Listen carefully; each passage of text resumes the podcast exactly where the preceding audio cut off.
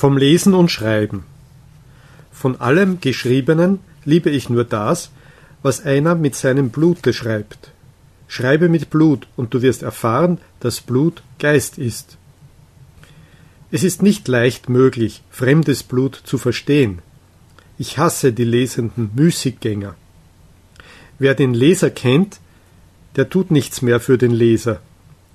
Noch ein Jahrhundertleser, und der Geist selber wird stinken. Dass jedermann lesen lernen darf, verdirbt auf die Dauer nicht allein das Schreiben, sondern auch das Denken. Einst war der Geist Gott, dann wurde er zum Menschen, und jetzt wird er gar noch Pöbel. Wer in Blut und Sprüchen schreibt, der will nicht gelesen, sondern auswendig gelernt werden. Im Gebirge ist der nächste Weg von Gipfel zu Gipfel.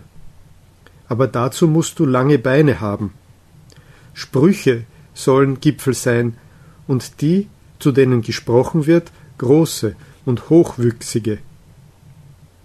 Die Luft dünn und rein, die Gefahr nahe und der Geist voll einer fröhlichen Bosheit, so passt es gut zueinander. Ich will Kobolde um mich haben, denn ich bin mutig. Mut, der die Gespenster verscheucht, schafft sich selber Kobolde. Der Mut will lachen. Ich empfinde nicht mehr mit euch. Diese Wolke, die ich unter mir sehe, diese Schwärze und Schwere, über die ich lache, gerade das ist eure Gewitterwolke. Ihr seht nach oben, wenn ihr nach Erhebung verlangt, und ich sehe hinab, weil ich erhoben bin. Wer von euch kann zugleich lachen und erhoben sein? Wer auf den höchsten Bergen steigt, der lacht über alle Trauerspiele und Trauerernste. Mutig, unbekümmert, spöttisch, gewalttätig, so will uns die Weisheit. Sie ist ein Weib und liebt immer nur einen Kriegsmann.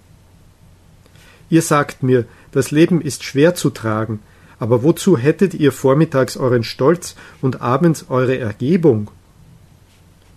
Das Leben ist schwer zu tragen, aber so tut mir doch nicht so zärtlich. Wir sind allesamt hübsche, lastbare Esel und Eselinnen. Was haben wir gemein mit der Rosenknospe, welche zittert, weil ihr ein Tropfen Tau auf dem Leibe liegt. Es ist wahr, wir lieben das Leben nicht, weil wir ans Leben, sondern weil wir ans Lieben gewöhnt sind. Es ist immer etwas Wahnsinn in der Liebe. Es ist aber immer auch etwas Vernunft im Wahnsinn.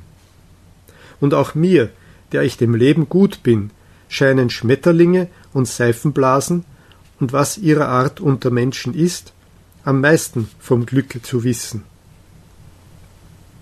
Diese leichten, törichten, zierlichen, beweglichen Seelchen flattern zu sehen, das verführt Zarathustra zu Tränen und Liedern. Ich würde nur an einen Gott glauben, der zu tanzen verstünde. Und als ich meinen Teufel sah, da fand ich ihn ernst, gründlich, tief, feierlich, es war der Geist der Schwere, durch ihn fallen alle Dinge. Nicht durch Zorn, sondern durch Lachen tötet man. Auf, lasst uns den Geist der Schwere töten. Ich habe gehen gelernt, seitdem lasse ich mich laufen.